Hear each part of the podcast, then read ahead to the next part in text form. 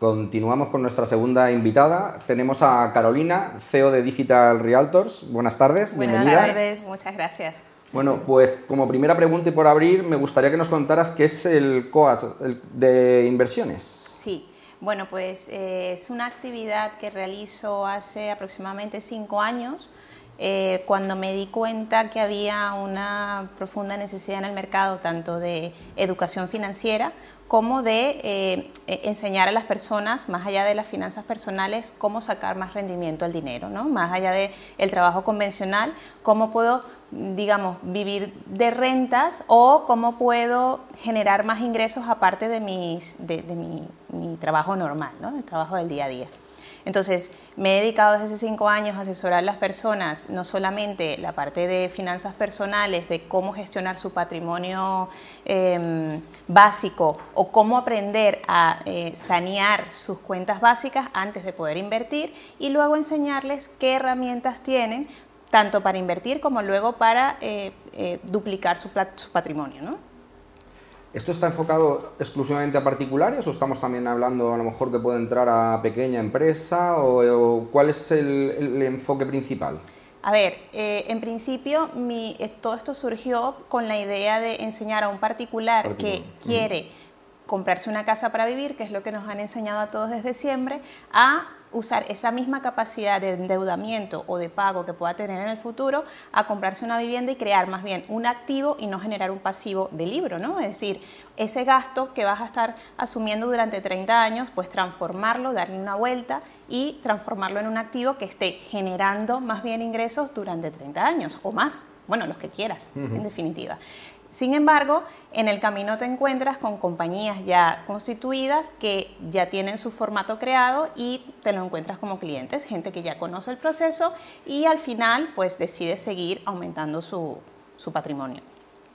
Eh, Carolina, pregunta obligada, hablando de inversiones, ¿cómo crees que esta nueva ley puede afectar a la inversión? Mm, bueno, para mí y seguramente para muchas personas que nos dedicamos al sector, estamos convencidos que el sector inmobiliario, eh, llueva, truene o relampaguee, siempre va a ser mm, la inversión más segura, porque siempre las personas van a buscar dónde vivir, la población va a aumentar y siempre vamos a tener demanda en ese sentido. Eh, dicho esto, sí, por supuesto que puede afectar hay maneras de cómo eh, manejar la situación para que estos grandes tenedores dejen de serlo o pues puedan distribuir sus propiedades de una u otra manera para que les afecte lo menos posible. Sin embargo, mm, consideraría que seguir invirtiendo en, el sector inmobiliario sigue siendo una posibilidad, más allá que la rentabilidad pueda ser un poquito menor probablemente, pero la seguridad que te da el mercado inmobiliario no te la da otro. Si lo haces de manera correcta, si compras de la manera correcta, que, es donde vienen los problemas, ¿no? Si ya compras desde el principio una compra muy elevada, pues entonces sufres las consecuencias cuando todo se dispare. La ganancia siempre está en la compra, ¿no? Es lo que yo le digo a mis clientes, no en la venta. si compras bien, claro, si compras bien, pues vas a tener beneficios de futuro. Si ya compras regular, cuidado pero tanto si se trata de una inversión como si se trata de una residencia habitual para uno mismo, ¿no? O sea, al final, eh, me lo has puesto, me lo has puesto a huevo, tengo que intervenir, porque, jolín, es que justo me, me, dedico a esto, ¿no?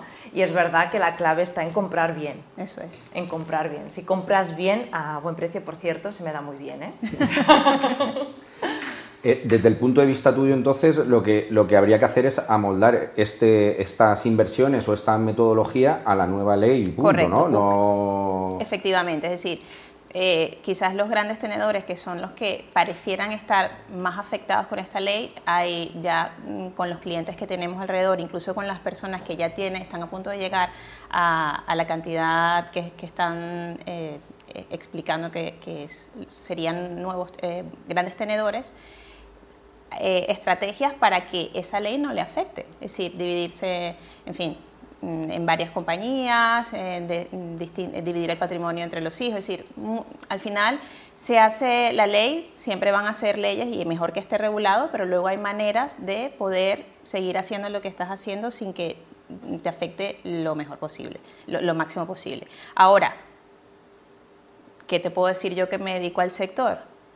Y, quizás todos los que trabajamos en el sector lo sabemos, el mercado inmobiliario va a ser siempre el mercado inmobiliario y para mí, desde luego, que también trabajo con otro tipo de inversiones, la vía más sencilla de tener eh, un patrimonio seguro a largo plazo y que te puede hacer vivir de ello a ti y a, tus generaciones. Eh, Carolina, y por ir cerrando un poquito, eh, te tengo que preguntar a ti, igual que a todos los invitados que estáis viniendo, un poco cuál es tu opinión en general sobre la nueva ley de vivienda. Si hay algo que quieras destacar en, en particular. Eh, bueno, esto pareciera que beneficia al final al inquilino y creo que realmente mm, el trasfondo no lo, va, a beneficiar realmente porque esto va a provocar que